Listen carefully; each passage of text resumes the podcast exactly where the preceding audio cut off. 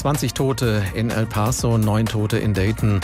Nach einem erschütternden Wochenende mit zwei Massakern wächst in den USA die Wut über den Rassismus im Land und das Versagen bei der Waffenkontrolle. Eine unbequeme Wahrheit heißt das rassistische Manifest, das vom Mörder von El Paso stammen soll. Darin hetzt er gegen Einwanderer. Das aber tun inzwischen auch viele Politiker. Hierzulande ist in rechtsextremen Kreisen bis in die AfD hinein immer öfter von Umvolkung und vom großen Austausch die Rede. Auch der Mörder von El Paso argumentiert in seinem sogenannten Manifest ganz ähnlich. Professor Peter Neumann ist Professor für Sicherheitsstudien am King's College in London. Ich habe ihn vor der Sendung gefragt, was genau hinter diesen Begriffen steckt. Also der große Austausch, das ist ein Buch von einem französischen Autor, das 2011 veröffentlicht wurde. Und das ist im Prinzip eine Verschwörungstheorie. Also da geht es darum, dass gesagt wird oder argumentiert wird, dass die Eliten in den westlichen Ländern systematisch einen Austausch der eigenen Bevölkerung betreiben, dass sie dafür sorgen, dass immer mehr nicht-europäische Immigranten ins Land kommen, um die eigene Gesellschaft, um die eigene Rasse zu zerstören.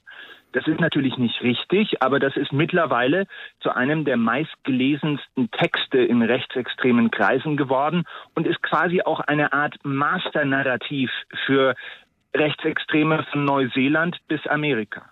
Führen solche Verschwörungstheorien von einer angeblichen Überfremdung der Gesellschaft zu Terroranschlägen? Kann man da eine direkte Linie ziehen?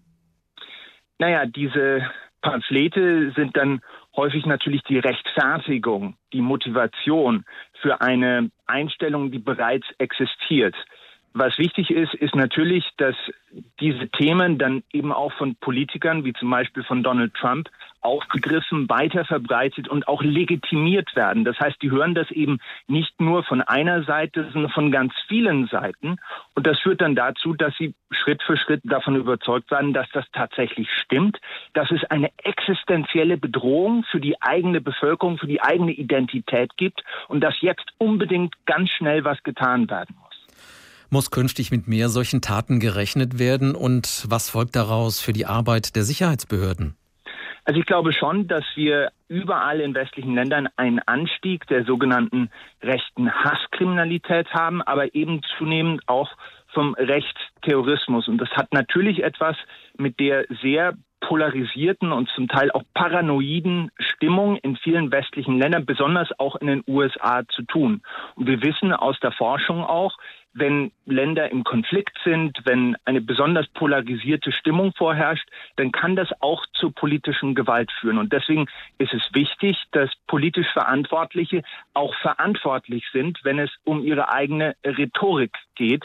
Was die Sicherheitsbehörden angeht, muss ich sagen, da ist es natürlich so, dass man auf Rechtsextremismus ganz besonders aufpassen muss, aber eben nicht nur auf das, was tatsächlich auf der Straße passiert oder in irgendwelchen Hinterzimmern, sondern eben auch in virtuellen Netzwerken. Was uns dieses Beispiel jetzt gezeigt hat und auch vorher Neuseeland, ist, dass diese virtuellen Netzwerke fast genauso wichtig sind wie das, was auf der Straße passiert.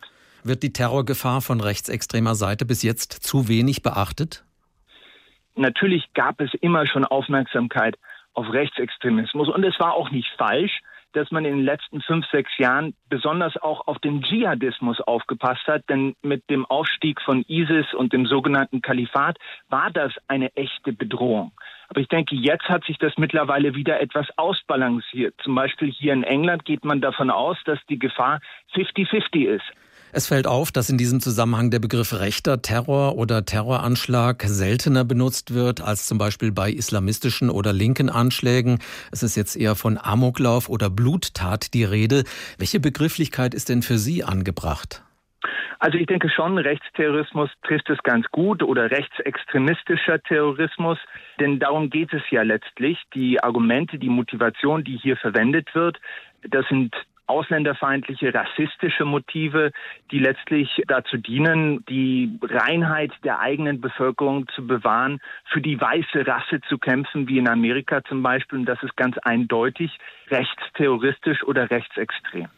Welche Konsequenzen müssen denn jetzt aus den aktuellen Anschlägen gezogen werden? Was kann getan werden, um Rechtsterrorismus zu verhindern?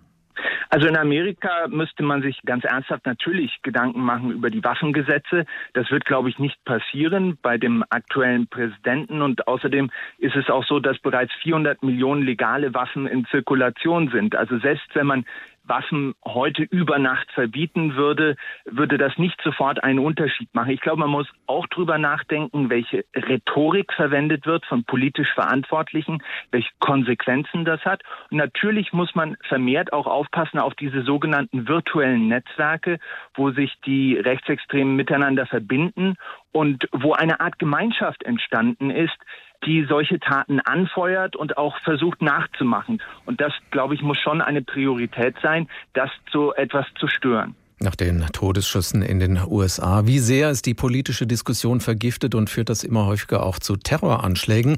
Darüber habe ich vor der Sendung mit Professor Peter Neumann gesprochen. Er ist Professor für Sicherheitsstudien am King's College in London.